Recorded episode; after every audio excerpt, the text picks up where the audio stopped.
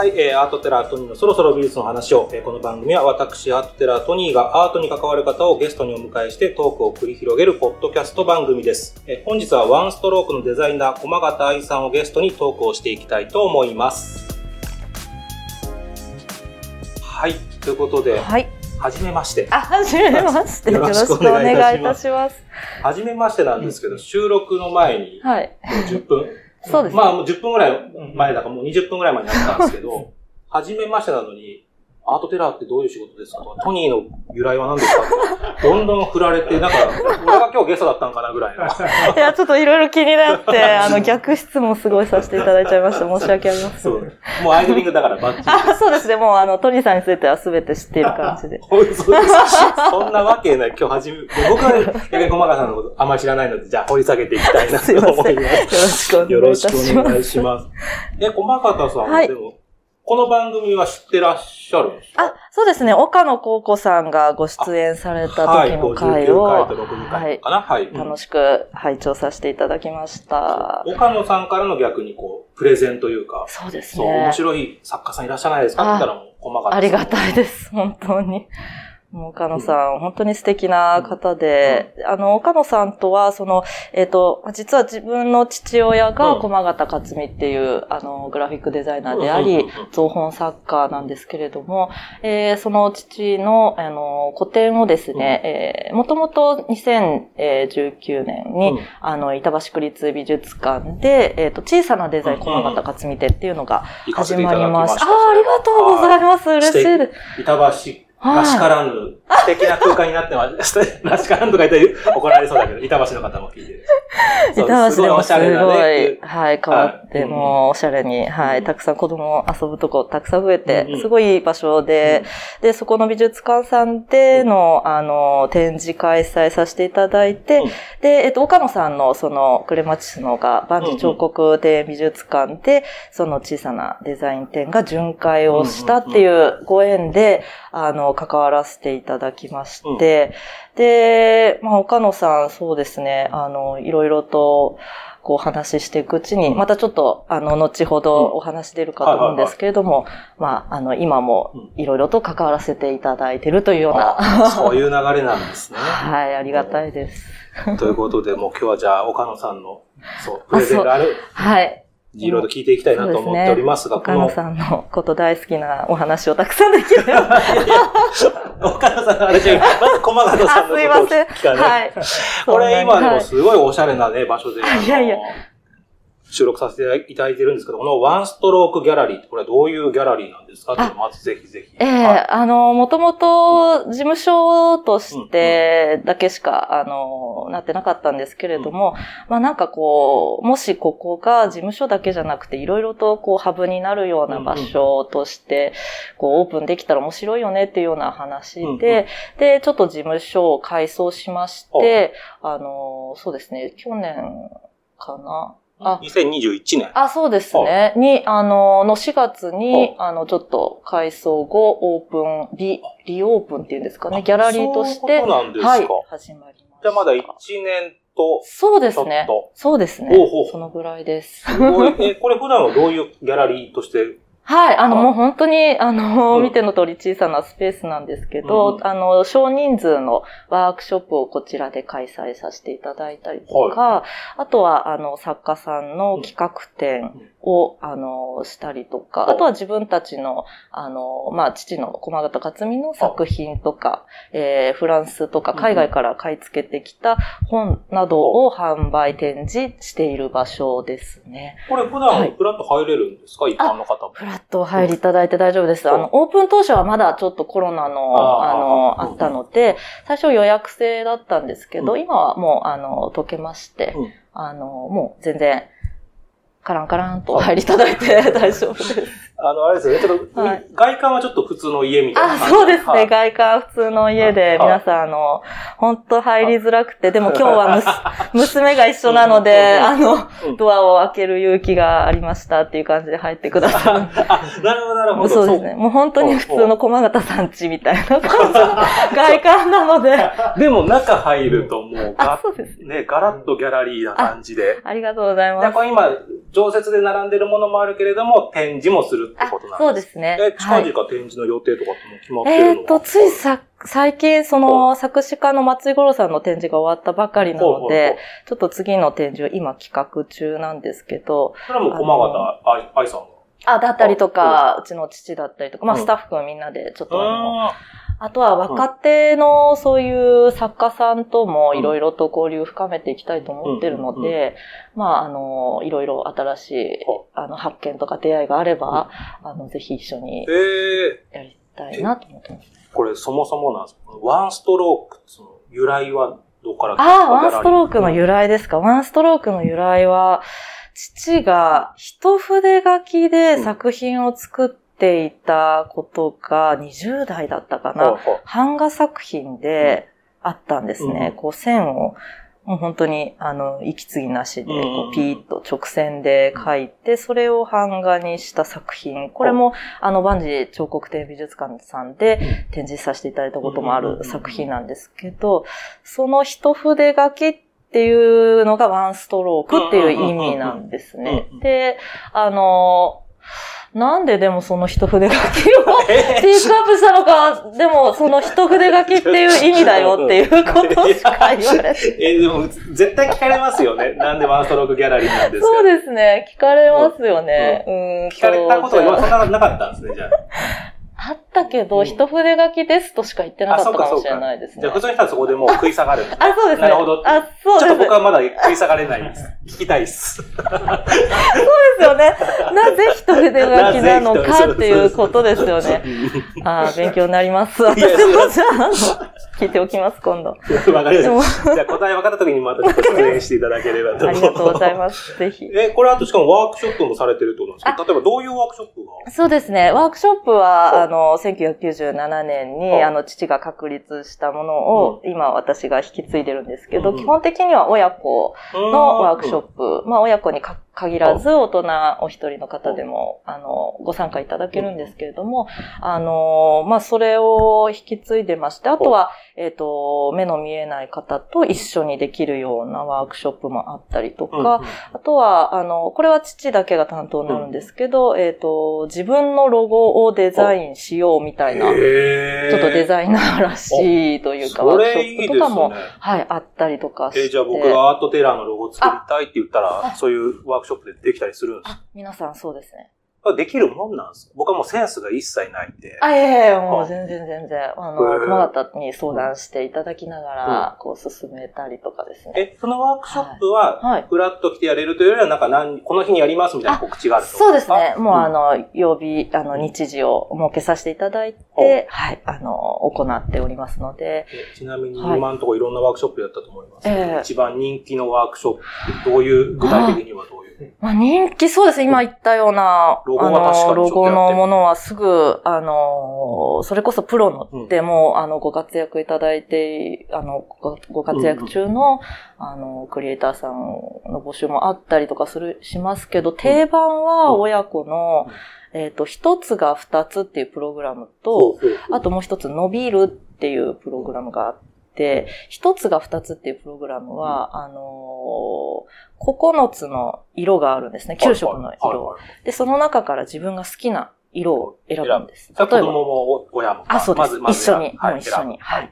で、例えば、トニーさんが赤を選んで、はいうんで、私が黒を選ぶ。うんで、あの、自分の好きな形にそれを切切るんですね。はいはいはでい。形は一つか二つまで切って OK、でももうそれは何でも、どんな形形でもよくて。丸にしようが月の形にしようが何でもいい。もう何でも三日月にしようみたいな。はいはい。そうです。んで、それを切ったら相手と交換するんですね、形を。ほうほうほううんうんうん。なので、私の黒い変な形をと、赤い僕が切った形を。交換するんだ。うんうん交換して、うで、相手からもらった形を、何に、こう、何かに見立てて作品を作っていくっていうような。あ、じゃあなんか形は、なんだろう、抽象的な方がいいんだ。あ、でもルールがあっうんて、その形、相手にどんな形がいいかお願いをしないっていうことと、もらった形に文句を言わないっていう二つのルールがあって、なるほど、なるほど。まあそういうような、はいも。らったやつを最終的にはどういう感じになる紙に貼ったりするあ、そうですね。台紙があって、で、それで色紙を使って、い。ろいろこう切り張りして作品を作っていったりとかこれはもうずっと定番で、もうあの、相手からもらった形を尊重する、受け入れるっていうようなワークショップで、で、もう一つの伸びるっていうワークショップは、あの、三角形の赤い三角形があるんですけど、そのカードが、こう広げると、こう、まあ、三角がバラバラになってしまうような、まあちょっとこ言葉ではなかなか。もう用意されてるんですね、それ。あ、そうです。そうです、そうです。で、そのカードを台紙にして、そのバラバラになった三角を、皆さんの、こう、アイディアで、それを三角じゃなく見せたりとかもできますし、例えば縦にして、あの、三角を、こう、もう忘れさせるような形だったりとか、もういろんな形に。三角の蛇腹みたくなってるあ、そうです、そうです。で、広げられるしっていうことが。蛇腹を広げてっていうような。え、え、これって何分ぐらいかかるの？制作時間だいたい1時間以上は皆さん結構たっぷり使われますね。え、でもそんなもんできちゃうですね、そうですね。あの、最後に発表の時間も設けてましそうか、自分たちだけなそれはこう何人もグループがいるんで、はい、こういうのできましたよって発表する。そうです、そうです。でそういうのやってて、今までで、これはすごい才能だなと思う子供とかもやっぱいるんですか？面白いですね。あの、本当に皆さん同じその伸びるっていうワークショップなんか皆さん同じ三角形のカードを使うので、うんうんでも、それぞれ全然違う作品が出来上がってきたりするので、まあ、それはすごい、なんだろう、始まりは同じスタートですけど、うん、それぞれの個性が見て取れて、うん、発表はいつも、あ、あなたはこんな風にしたんだ、あの人はこんな風にしたんだって盛り上がるっていうような感じ面白いですね。なんかあんまり学校の美術の時間ってそんな盛り上がらないじゃないですか。盛り上がらない。なんか同じことやってるはずなのに、あのー、そうですね。学校の美術の授業と違うのは、やっぱり評価されないっていうところですかね。美術ってどうしても、やっぱり5段階評価で評価をされてしまう難しさってあると思うんですよね。でも、ワークショップはもうそういう評価から外れて、ただただ楽しんでほしいっていうようなことでやってるので、もうそこの時点で皆さん、ちょっと自由に。確かに。なるというか。え、リピーターさんとかもいる？あ、いらっしゃいます、いらっしゃいます。もうあの、あまたお会いしました。ありがとうございます。みたいな方も何人もいらっしゃる。でも、じゃあいつかそのここれをきっかけにだからこっちの道に行く人もいるかもしれないですね。ありがたいことに、うん、なんかそういうふうに言ってくださる方多くって、うん、あの、子供がもう今大学なりまして、あの時のワークショップが楽しくて、うん、こういう、まあ道に選んだようですとか、言ってくださる方もいらっしゃって、すごいそれは驚きですよね。いい感じで報告してくれればいいですよね。あ、そうですね。本当はなんかもっと硬い職業ついてほしかったのに、あの時のワークショップのせいで、みたいな。あ、それは。だからすごい、こう、親御さんも理解のある方ですよね。そうやってわざわざ言ってくださるってことは。そうですね。嬉しいですね。でも確かにきっかけがないもんなって思いますね、そういう。そうですね。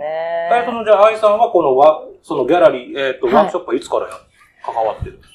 あ、私数年、もう、なん数えてないですけど、うん、数年前って感じですかね。え、それは今思うと、自分が子供の時に、親にもそういうワークショップ的なことを、はいプライベートでされてたなっていうのはあったりする？そうですね。私が実験台というか もうあの、そうですね。あの、もう私の小学校の友達の軍団で、あの、ワークショップを、父のワークショップを、モニターみたいな。当然でも当然ワークショップっては言われてないわけですよね。あ、今ワークショップやってるよってワークショップっていう言葉は当時から使ってましたね。小学生の時から？はいあ、そうですね。で、その時はワークショップって言葉が全然浸透してない時だったので、ワークショップって何みたいな感じだったんですけど、今はなんか、こう、ワークショップって聞くと皆さん、なんとなく想像できるようなくらい浸透して。え、じゃあその時、子供の時に友達と、ちょっとじゃあ今日お父さんがまたワークショップやろうって言ってるから、うちでワークショップやろうみたいな言い方してたんです。かそう、もう全然通じないですよね。そう当時は。なので、ちゃんとご説明して、こんなことを納得やらせていただきますみたいな。でもちょっとさっき冒頭にいろいろお話ししたんですけど、実はそのワークショップの内容っていうのは、本来あまりお伝えしてなくって、その、どういうワークショップか最初に想像してくるのと、当日のサプライズ感が。なるほど、なるほど。そうなんですよね。ちょっと喋りすぎちゃった。確かに、俺もなんか深掘りし そう、すいません、喋りすぎちゃったんですけど。違うワークショップもあるからですね、今後も。そうですね、違うワークショップもあります。これ聞かれた方は違うワークショップをちょっと期待していただければ。何種類もあるわけですね、はいワークショップ自体。あ、そうですね。数種類、はい、あの、ご用意してますけれども。そうか、そうか。じゃあ構えてきちゃうと、じゃあ三角形でこれ作ろうとか思ってくるよりは、よりは、そうですね。もうなんか、そういう方がいいですか？あなんか大喜利とかも、あ事前にお題言われるよりも、その場でパッと言われて考えた方が面白いの思いつくように、みたいなことなんだ。そうですね。少しやっぱりサプライズの面白さとか、まあ、そういうところをちょっと意識してますね。でも、逆にこうはい。何にも言われないと急にパッと言われてう、ん。できないって人はいないんですか？あの、うん。やっぱり、あの、います、おいらっしゃいます、うん。いらっしゃいます。あの、子供さんなんかは泣き出しちゃう子とかも いたりとかして、それは、あの、よくよく見てみると、まあちょっと私もその時は反省したんですけど、私がまだ父からワークショップを引き継いで間もない、もう本当に1回、2回目ぐらいの時に、あの、参加者さん皆さん全員にお声かけをしてて、あ、こういうの作ったんだ、上手だね、とか、、あの、言ってたんですうんね。うんうんうん。そしたら、それを聞いてた女の子が、他の子はみんな進んでるのに私は進んでないっていうのを、私の声かけで、うん。こうちょっと気づいてしまって、プレッシャーに思って泣き出しちゃったっていう経験があって、うわーもうせっかく楽しんでもらいたくうんて、うん。なのに泣かせてしまったなっていうのがすごく自分としても、あの、申し訳なくて、で、父に相談したら、その、上手だよっていう言葉は使わないようにしてると。要は、その、美術のそういう評価から外れて、このワークショップは、ただ単純に楽しんでもらいたいものなので、上手だよっていうお声かけはしてなくて、例えばそれを言うのであれば、うん。具体的にうん。細かく切れたねとあか、ー丁寧に描けたねとか綺麗な色だねっていうう、そのディテールというか具体的にお伝えするのはいいけれども、うん上手っていう言葉は使わない方がいいかもっていうふうにアドバイスいただいてからうんはうん、あの、泣く子はいなくなりましたなるね。ほどね。あはい結局5段階評価、数値とはではなくても、うん上手って言っちゃうとやっぱ評価では評価になっちゃう。そうですね。子供はやっぱりお子さん繊細で気にされちゃってとそか、っか。あ。とはどうしてもその、うちのワークショップは基本的に親御さんもうん。参加していただくんですけど、あの、最初は、あの、父が手探りでワークショップを始めた時は、親子別々で、うん。あの、やった時もあって、そうすると、その、子供さんが作っていって、親御さんは横にいて見てるだけではなくて、だんだんこう、こうしたら、ああしたらって、ああ、だなんるだんこうまあ、良かれと思ってたけどアドバイスしちゃうんだ。そうなんですよ。だんん。だん親御さんの手が加わってきてしまうっていうのがあって、で、それをどうしたらいいかっていうので、あの、今度は、じゃあ、親と子供を、ちょっと遠い位置に離してやろうっていうこともあったみたいで、うん。そうすると、ある子供さんが、やっぱりそこで、ママと離れるのが不安で泣いちゃった子もいて、で、その時もまた、あ、ちょっと、楽しませ、あの、楽しんでもらいたいのになっていうので、で、考えついたのが今のそのスタイルで、親も忙しくなればいいんだという。あ集中させるん。だ、そう親も親で。だからもう、親を、親御さんもぜひ、うん、あのうん。ー、ご参加くださいっていうようなお声かけしうん。て、そうするとやっぱり、あの、お母さん、お父さん夢中になって、もう子供そっちのけで、あの自分の作品に集中して、うん。お母さんみたいな。それで泣かないことはないですね。あ全然。お母さんがいつものお母さんじゃないみたいな。そうそう、あの、最終的に発表の時に、あの、そういう、例えば、自分は工作とかあんまりしなくて、もう苦手だしっていうお父さんがいらっしゃって、いや、でもそこぜひ、あうんの、ご参加くださいって背中を押させていただいたお父さんが、最後発表の時に、もう、すごい素晴らしい作品を作られて、うん見事。で、拍手喝采で、そしたらお子さんがすっごい喜ぶんですよね。そっかそっか、自慢のお父さんになるし。おーお父さんすごいみたいな感じで。で、それもなんかそういう姿そっかがすごい。そっか。なので、もうぜひ、ちょっとそこは。俺逆に不器用だから、もし子供がいたら、子供が泣くだろうな。お父さんがみんなの前で恥かいてるよ、みたいないやいやいや、意外とそまあのそ、ういらっしゃいます。必ず、なんかじゃ。ないもんね。はいその個性的だってなるのかもしそうれないし。です、そうです。え、これちなみに何歳からできる？あ、えっ、と、プログラムによるんですけれども、基本的には6歳からが多いですかね。うんうんうん3歳から、あの、参加できるものもあるんですけど、あ、あるんですね。じはいゃあもしちっちゃい子だからっていう人でもちょっとじゃああチェックしていただければ。はい。で、あの、そうです。今おっしゃったように、ちょっと苦手だなっていう意識の方ももちろんうん。いらっしゃるので、あの、うちは、その、鉛筆で絵を描いたりとか、うん。ペンで描くスタイルじゃなくて、必ず色紙を切って貼ってくださいっていう、それだと、やっぱり、あの、描くっていうことだと、どうしても得意不得意が、ちょっと見えてしまうんですけど、まあ、紙を切って貼るって、そんなには、あうの、ん。なんかこう、なんて言うんでしょうね、その優劣がつきづらいというか、あの、苦手意識を持ってる方でも、あの、取り組みやすいのかなっていうところで、そういう。ふうな、あはいいいですものをね。選んでおります。はい。え、でもそういう子供の時から実際もやられてて、はいで、今デザイナーになられたわけじゃないですか。はいやっぱりその道に、やっぱそういうのやってきたからその道行ったなとは思いますか、自分。なんか、そうですね、振り返ればそうだったのかなと思いますね。で、あの、もともとは、この前職はアパレルのメンズデザイナーをしていたんですね。なので、ファッシあの、専門学校でファッション科に進んでほうほう。たんです。じゃあ、デザインはデザインのファッションデザイナーの方に行そうですね。最初は。そっちに行きましたね。あの、まあ、それも母が、あの、もともとコムデギャルソンのプレスにいたっていうのもあって、はい。で、その影響もあってうん、そっちの道だったのかなと今思えば。えはい。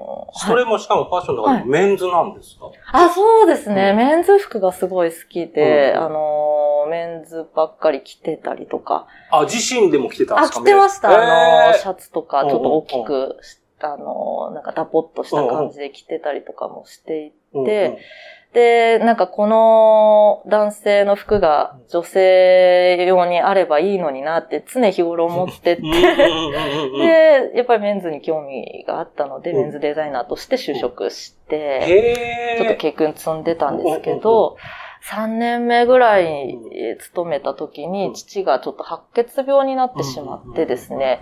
で、まあ、このワンストロークっていう会社はほとんど父が、あの、もう一人でやっていたような会社だったので、父が倒れたらもうちょっと存続、うん。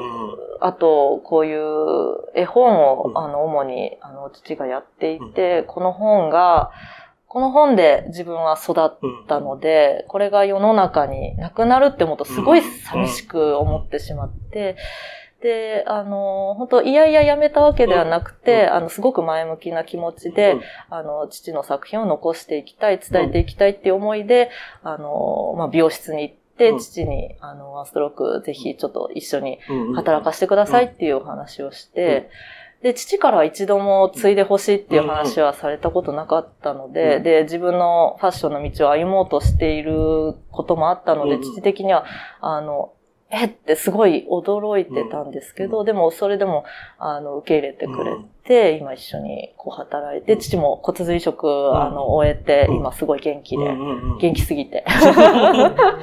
でも、はい。こっちの方に来てよかったなっていう後悔はないわけですよね。あ、ないです、ないです。あの、ファッションはすごく面白い。あの、昨日も実はその母校でちょっと授業をさせていただいて、あの、でそれファッションの学校あ、ファッション科の方で、うんはい、あの、ちょっと自分の経験をお話しさせていただいたんですけど、ファッションって、その、まあ、流行がすごく、あの、トレンドを取り入れていたり、その時代、時代を象徴する、わかりやすく、うん象徴できるものだと思うんですけど、本っていうのは、一回作ったら、それを大切に売りつないでいくっていうようなところが、またファッションと全然違くって、だからファッションはどちらかというと、スピード感が結構求められるのかなっていうふうに思っていたんですね。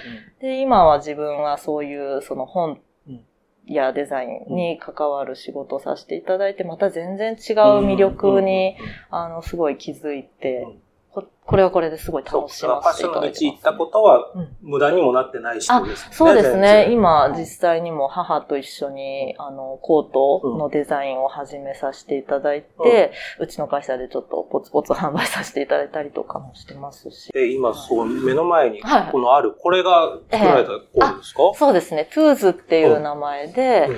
あのーちょっと、まあ、ブランドって言ったら、あれ小さすぎてあれなんですけども、このトゥーズっていうのええ。はどのブランドになるあ、あ、これはワンストロークから、トゥーズっていうブランドをちょっと作ろうっていう話になりまして、へーうんうん。で、えー私が生地を選んで、で、その生地をもとに母が着想、うんデザインをして、で、二人で、えーこうしたら、したらっていうような形で、もうあの、えデザインを。ここでしか売ってないんですか？そしたら、トゥーズ。あまあ、基本的に。そうですね。基本的には、あの、うちでの販売になりますね。え、トゥーズってどういう意味？か トゥースはワンストロークの one で、 two、ああ、ツーワン。ワン、トゥーうんで、うんで、単純に two にすると、うんまあ少しひねりがないよね、うんっていうことで、あの、そういうことはい。決してあの、トゥースではないいやいや。で、だろうとは思ってないけど大丈夫、大丈夫。大丈夫です。ええじゃあこれいつから販売してるんですか、あ、このこれも本当につい最近ですね。えっと、へー去年の10月ぐらいに。え、トゥーズブランドとしては初のじゃあ、あ、初です。アイテムです。はい。えなこれ面白くって、うんあの、ライトコートなんですけど、157センチの女性も、187センチの男性も、ワンサイズでえ？着れるっていうような。じゃあ L とか M とかなんか、あなくて何展開じゃなくて、いあ、もうワンサイズだワンサイズけ、なんだあの、そこは2じゃないんです。ワンで行くん？い申し訳ありませや、ん。大丈夫、大丈夫。そこはワンでですも2色展開。あ、そうですね。はい。あの、ブルー、ネイビーと言いますか。あの、ブルーに近いネイビーと、あとブラックの2色展え、開例えで。ばこういうものを作るときって、どっからか着想、まずじゃあ、コートが作ったらいいなって思うところから始める。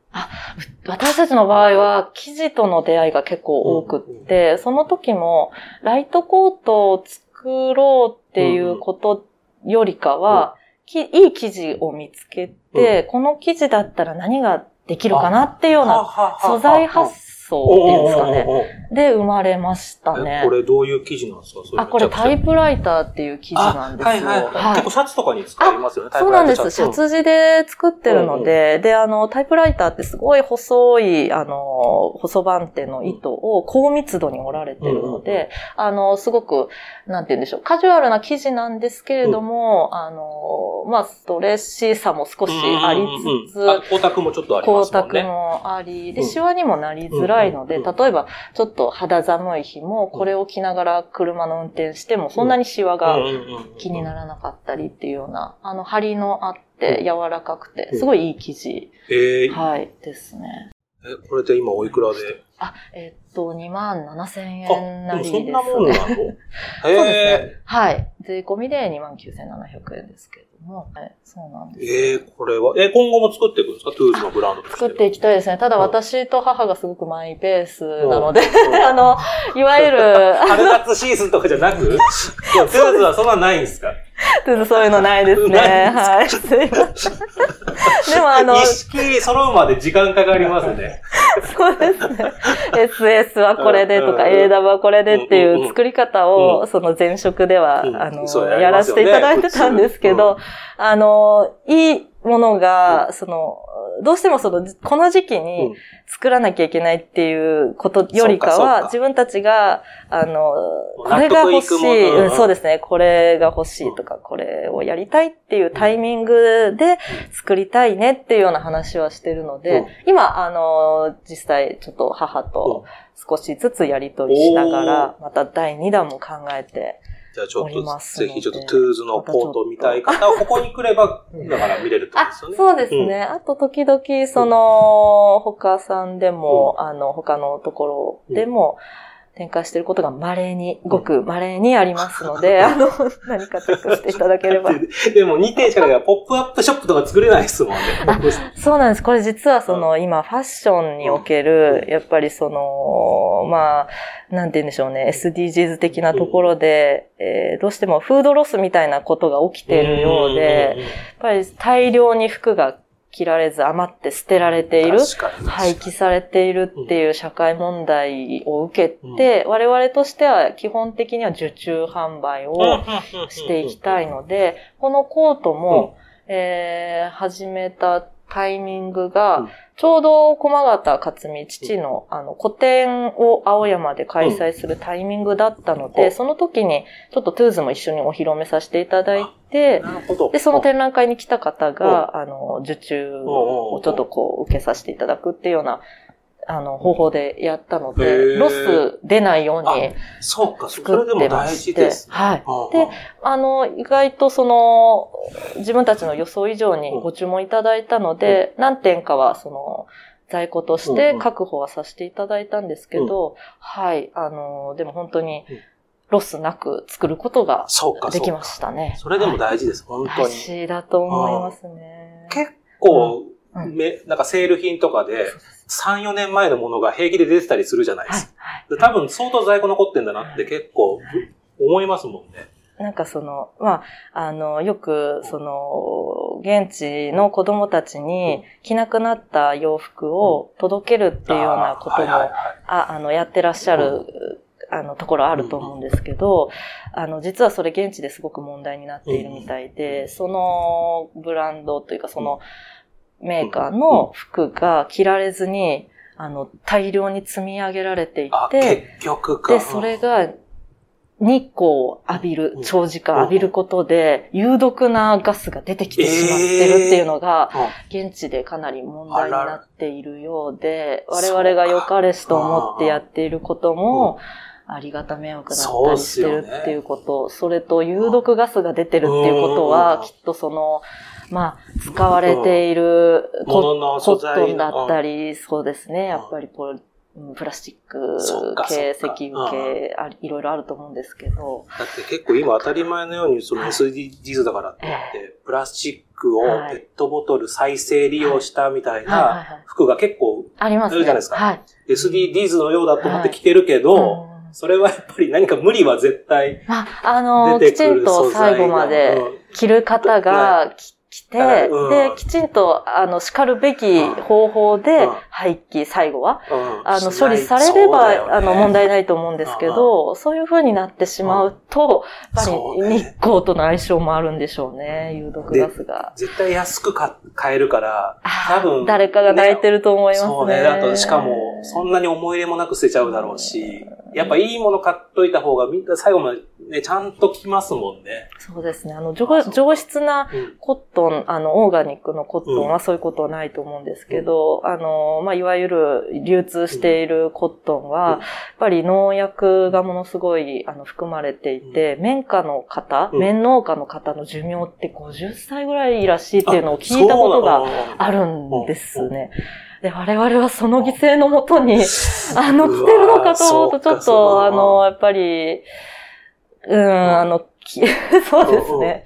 まあ、そういうことも考えちゃうんですね。そうかちょでもこの仕事以外にもはい、あれですか、その、えまあ、今回今ここに手元にあるんですけども、ええはい。これ、グラフィックのデザインも今はされてるあそうですね。うん。あの、本当にワンストロークに入った時は、うん。自分の、そうですね、ファッションから来たので、うん。グラフィックっていうことを特段、うん。あの、スキルとして持ってなかったんですけれども、まあ、父のアシスタントをしながら、やっていって、で、うん。今、そういうイラストだったりとか、ポスターのデザインを任せていただくっていうことがだんだんに増えてきたので、すごいありがたいですね。これもやっぱはい。全然違いますか、ファッションのデザイン。そうですやね全然違いますね。ファッションはやっぱり、まあ、あのー私がいた会社は、う。んそういうコレクションブランドとかそういうことではなかったので、あの、普通に企業だったので、そういうマーケットを見ながら、あの、デザインを考えていくっていうような、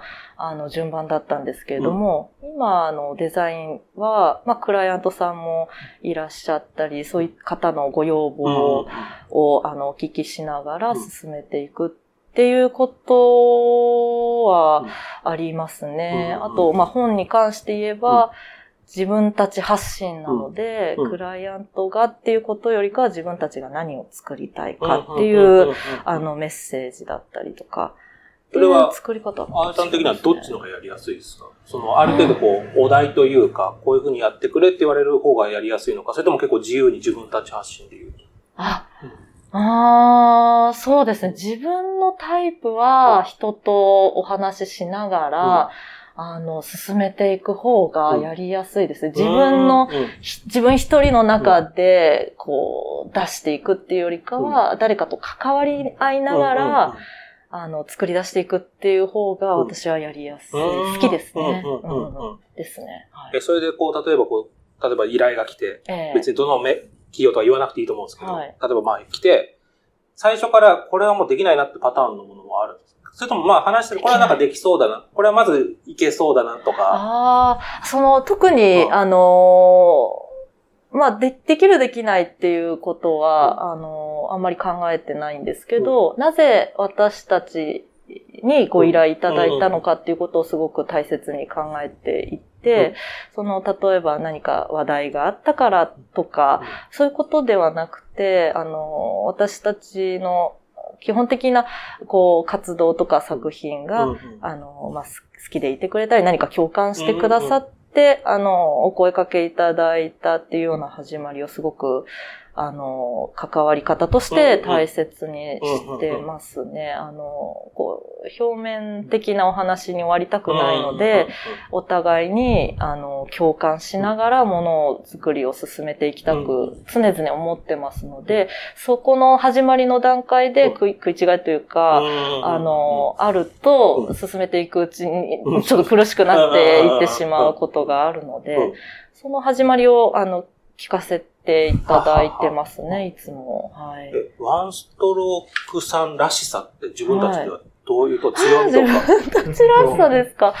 ああ、そうですね。あのーまあ、あの、ほとんど父が、あの、始めた、あの、うん会社なのうでん、父の話になってしまうんですけど、彼は、もともとアメリカだったり、そう、日本の、あの、日本デザインセンターで、うん。あの、広告だったり音楽関係の、あの、デザインをしていたんですけれども、まあ、私が生まれたことをきっかけに生まれてしまって、いやいやいやいやいや。もうあうんの、もう本の世界にもうどっぷりっていう感じですね。で、あの、もちろんデザインも大好きなので、父はデザイナーとしても、あの、今でも全然やらせていただいてますけど、まあ、そうですね。それで言えば、やっぱり、うん私の赤ちゃんの時の反応を見ながうん。ら本を作っていったっていううんうんうんうん。ことがあるので、あの、コミュニケーションツールとして本を作っていったっていうことは自分たちの特徴かなって思いますね。その、うん現場と向き合うっていう話をよく駒形もしてますけうん。ど、多分その現場が私だったわけで、あ あの、やっぱり、あの、関わり合いを大切にしてて、関わりながうん。らそこで生まれてくるっていうのをすごい、あの、意識していますね。その、うん、作り、作話を作って、それを使ってもらうんじゃなくって、皆さんで話して現場に行っその関わりの中で生まれてくるっていうことう。を、すごい、あの、大切にしてるの。それは特徴かな。なんかおお話伺ってるとから、はいワークショップやってるみたいな感じなんですね。あだからその作業としてっていう。うんそうですね。対話ですね、いつも。はい、常々。はあ。なんかでもこれ、シンプルなイメージがあるじゃないですか。ええ特になんか、だからこう、あんまりゴテゴテしないというか、ああ、そうですね。そこは、うん。なんかあれなんですか、こう、やり込みすぎないようにはい引き算してるとかはあったりするんですか、あそうですね。あのー父の経験上、その、まあ、アメリカで英語も、あの、そこまで話せない中、アメリカに行って仕事をいろいろしてきた中で、日本人って単一言語の、うん。まあ、民族で、どうしても言葉に頼ってしまいがちですけれども、アメリカに行くといろんな人種の方がいて、いろんな言語の方がいて、そうすると、やっぱり言葉での補いではなくて、グラフィック一つで説明をしなきゃいけないっていう難しさがあって、そこで多分彼はすごく、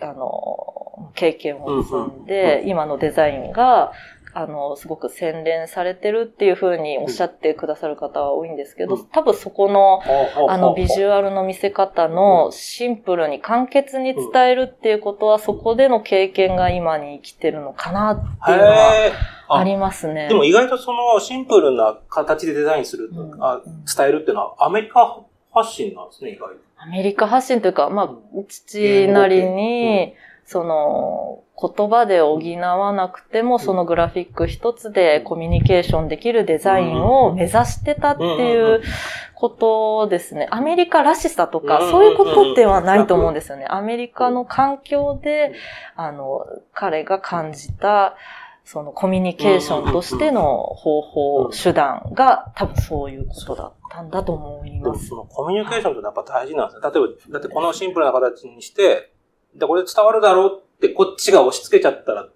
ダメですもんね。ねだから相手、いろんな人と話してこれでこう伝わるよねっていう、やっぱコミュニケーションと取って作っていく、はいはい、収まっていくそうですね。必ずうちも、あのデザインを起こした時に、うん、あのいろんな人にこれってちゃんとこういう意味で伝わってるかどうかっていうのを、まず説明しないで、最初に見せるだけお見せして、で、相手の、あの、感想をお聞きして、あ、伝わってないとか、あ、伝わってる大丈夫だとか、そういう確認は必ず、あの、してますね。なんか、例えば、でも、その、いわゆる、今回初めてデザイナーさんのゲストなんですけど、はいはい、作家さん的なこう作家性みたいな感じで、うん、とはいえここはなんか自分らしさ出したいぜみたいなパターンってあったりするんです自分らしさ出したい。うん、あんまりそういうことを考え、なんか自分らしさ出したいというか多分出ちゃってる。結局結局出ちゃってると思うので、うん、そこはあまり考えたことないですね。あの、それがどういう、デザインって、あの、コミュニケーションツールだと思って、ているので、うん、あの、コミュニケーションの手段手段だと思っているの。それが、ちゃんとコミュニケーションできてるか、ちゃんとこう、この意味で伝わってるかどうかっていうのを、あの、常々考えながらなので、自分のその色を出し、出そうっていうのはあまり考えたことはないですね。でも、あの、オリジナリティというか、まあそういうことは意識はしたりはするかもしれないですね。その、まあ、ロゴも似ちゃいけないじゃないですか。なんかいろいろとありましたもんね、問題が。はい。まあまあまあ、あの、そうですね。本人も掘り返してくれるなよと思ってかもしれないけれど。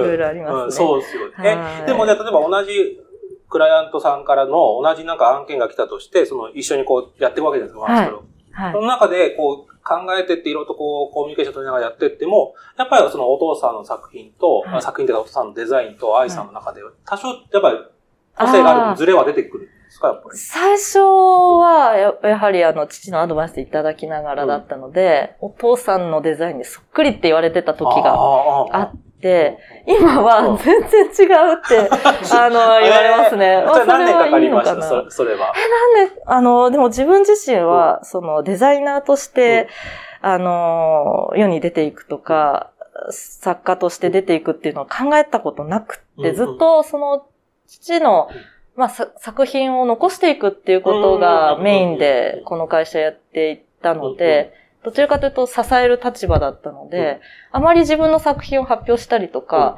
そういう自分のデザインを前にどんどん出すっていうことはしてこなかったので、何年かかったっていうのは、なんとなくは、ちょっとお答えしづらいかもしれないですけど、あのー、実は今、その、ほっとする手っていうミニ絵本を、あのー、出させていただいて、はい、これ、えっと、2020年だったかな、はい、に、あの、だあ、2021年ですね。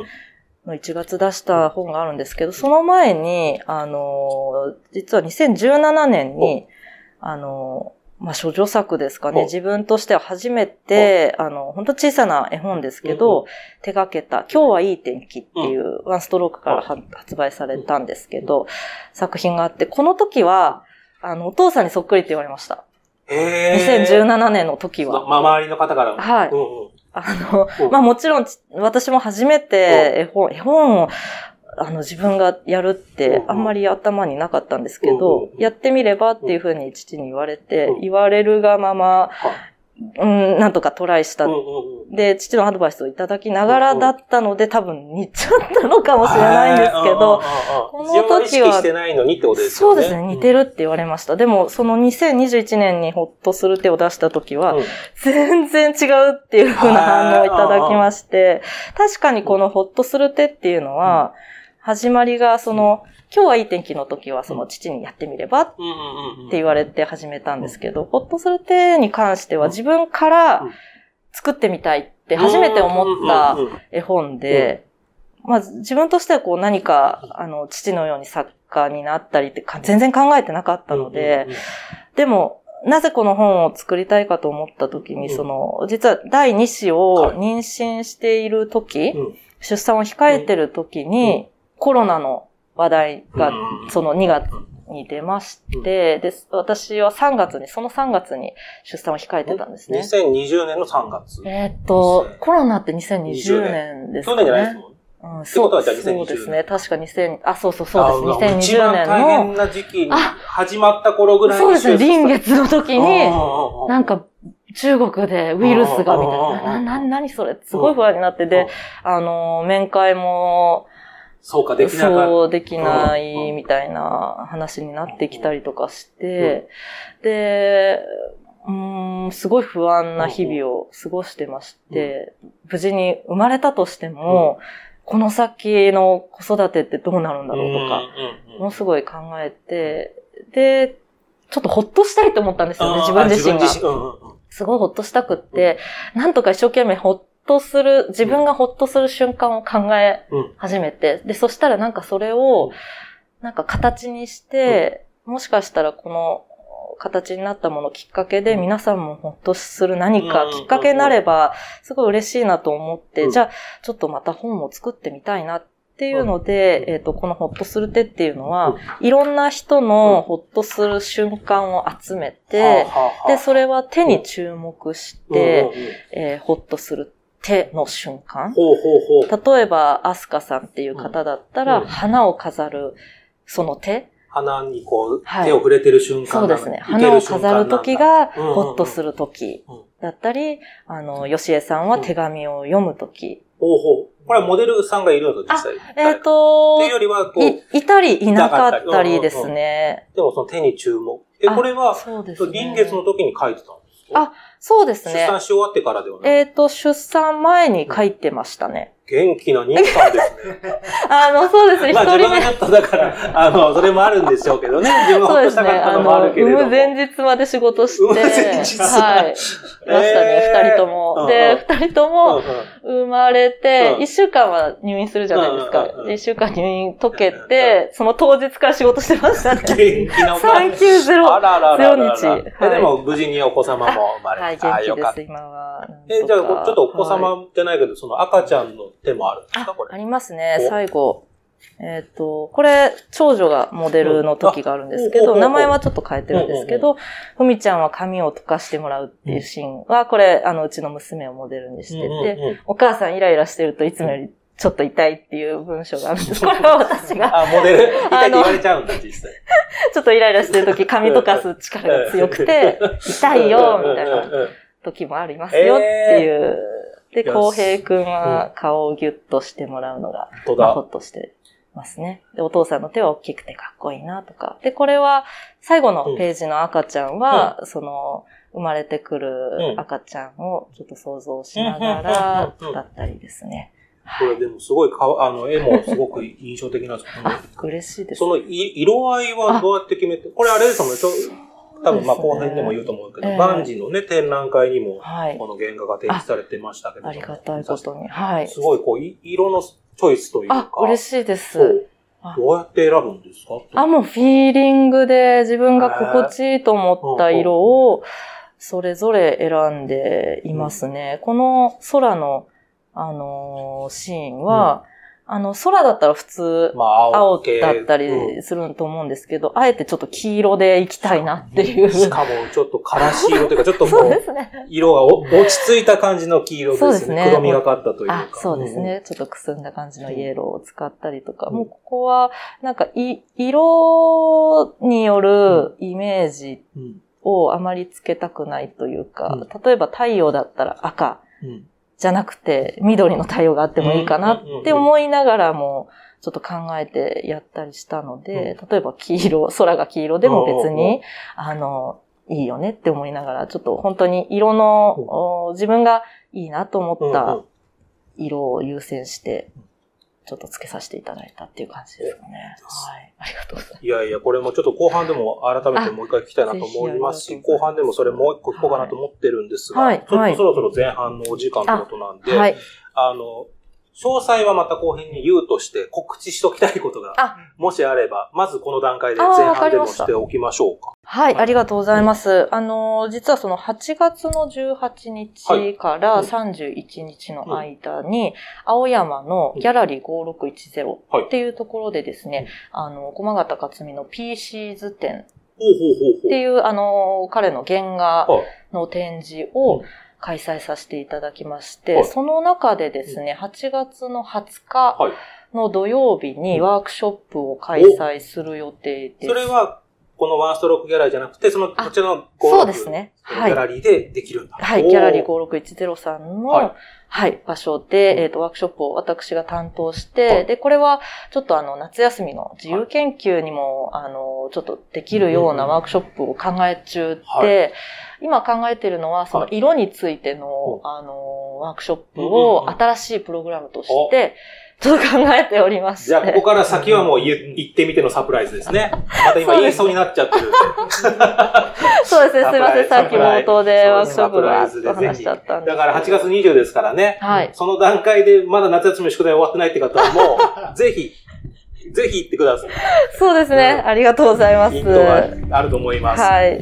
そして、まあ、このね、ワンストロークギャラリーでも今後いろんな展覧会も今後も予定されていくので、じゃあホームページをそうですね。チェックしていただけたらと。はい。うちでのギャラリーは本当に少人数で、とても近い、あの、距離で、まあもちろんあの対策は、コロナ対策はしながらなんですけれども、あの、和気あいあいとした感じなので、またそういうギャラリーさんでのワークショップとまたちょっと違う、あの、空間と、あとはまあ、駒形の作品だったり、その時の作家さんの作品の展示されてる中で、あの、ワークショップを楽しんでいただけるのかなっていう魅力は、あの、あるかなと思いますので。ぜひ、ちょっと皆さん遊びに来ていただけたらと思います。ありがとうございます。はい。